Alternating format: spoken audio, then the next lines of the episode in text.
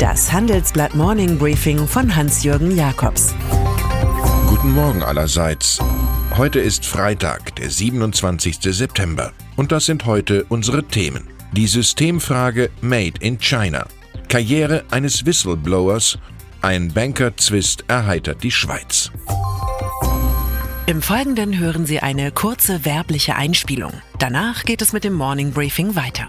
Die innovative Value Chain Transformation Lösung von KPMG unterstützt Sie bei der Digitalisierung Ihrer Wertschöpfungskette. Mit Prozessoptimierung, Mitarbeitertraining und strategischer Beratung begleiten die Experten von KPMG Sie bei der Transformation hin zum innovativen Unternehmen der Zukunft. Damit nutzen Sie alle Vorteile, die Technologie und Umsetzungsstärke mit sich bringen. Mehr als Sie erwarten. Weitere Informationen finden Sie in den Show Notes.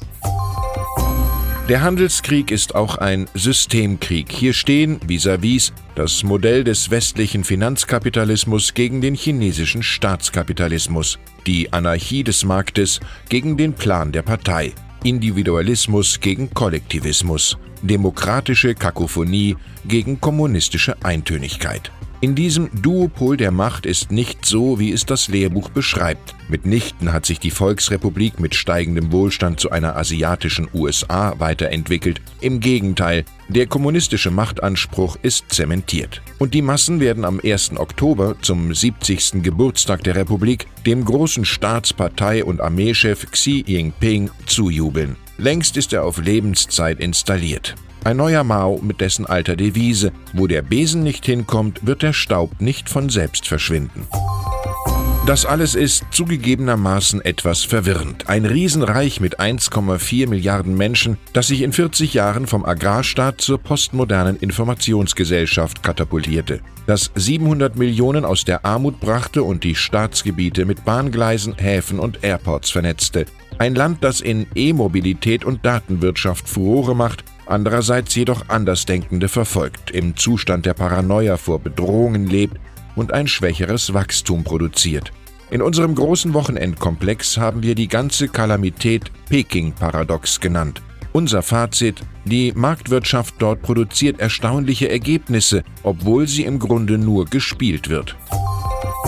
Zum Sino-Output-Kapitalismus gehört zum Beispiel der neue spektakuläre Großflughafen Daxing, 50 Kilometer südlich von Peking. Mit dem Bau wurde erst 2015 begonnen, da hätte Willy Brandt in Berlin schon drei Jahre laufen sollen. Nun glauben die vom BER dauergefrusteten Deutschen selbst nicht mehr an die offizielle Eröffnung im Herbst 2020, nach dann 14 Jahren.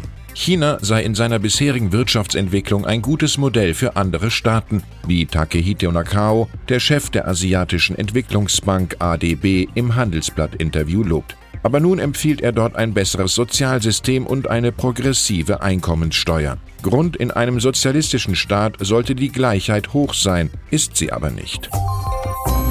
Der Typus des Whistleblower macht in diesen Tagen Karriere. Es ist einer dieser in moralische Not geratenen Informanten, der aktuell Donald Trump zu schaffen macht. Der Mann hat intern auf neun Seiten detailliert festgehalten, wie Trumps Handlungen ein schweres Problem, einen Missbrauch oder eine Verletzung von Gesetzen darstellen und wie das Protokoll des Präsidententelefonats mit dem ukrainischen Regierungschef Volodymyr Zelensky vom Weißen Haus unbedingt unter Verschluss gehalten werden sollte. Trump hatte darin Ermittlungen gegen seinen Rivalen Joe Biden und dessen Sohn angeregt. Nun sprechen die Republikaner vom Informationskrieg. Trump spricht vom Whistleblower als Spion und ein Dramatiker wie Friedrich Dürrenmatt davon, dass die Herrschenden bewacht werden müssen, nicht die Beherrschten.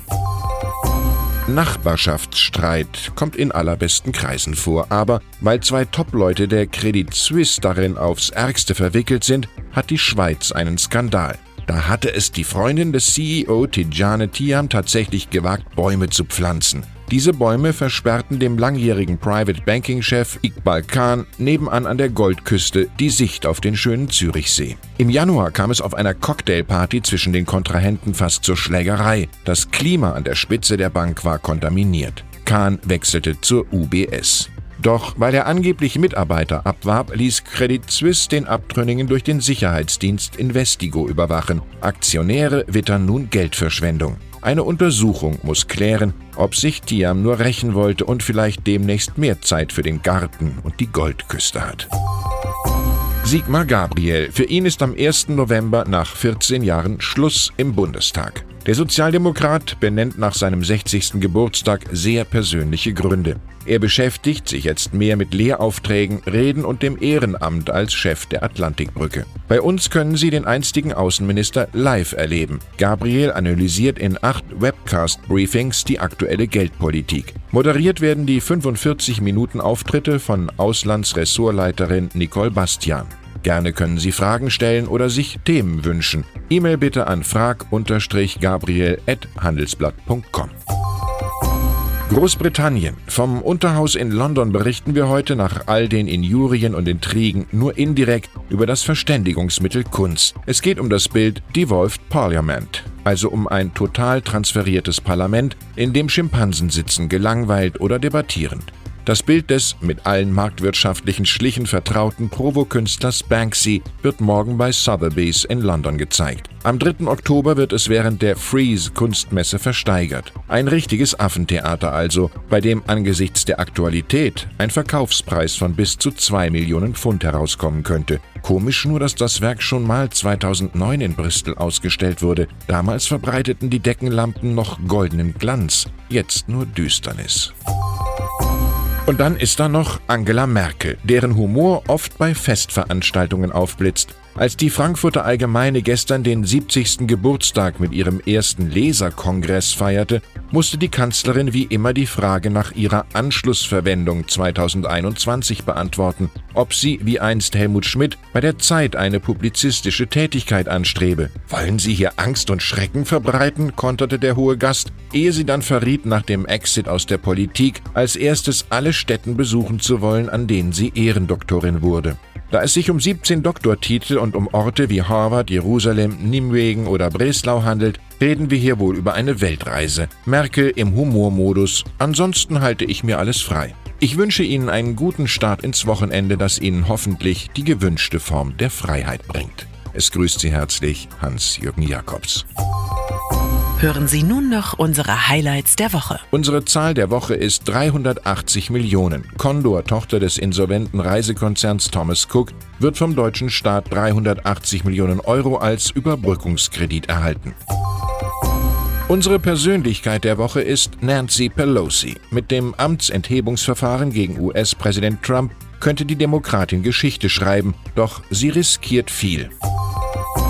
Und das Zitat der Woche kommt von Stiftungsdirektor Ole von Uexküll anlässlich der Verleihung des alternativen Nobelpreises an Greta Thunberg. Thunberg ist die mächtige Stimme einer jungen Generation, die die Konsequenzen des heutigen politischen Versagens beim Stoppen des Klimawandels tragen werden muss.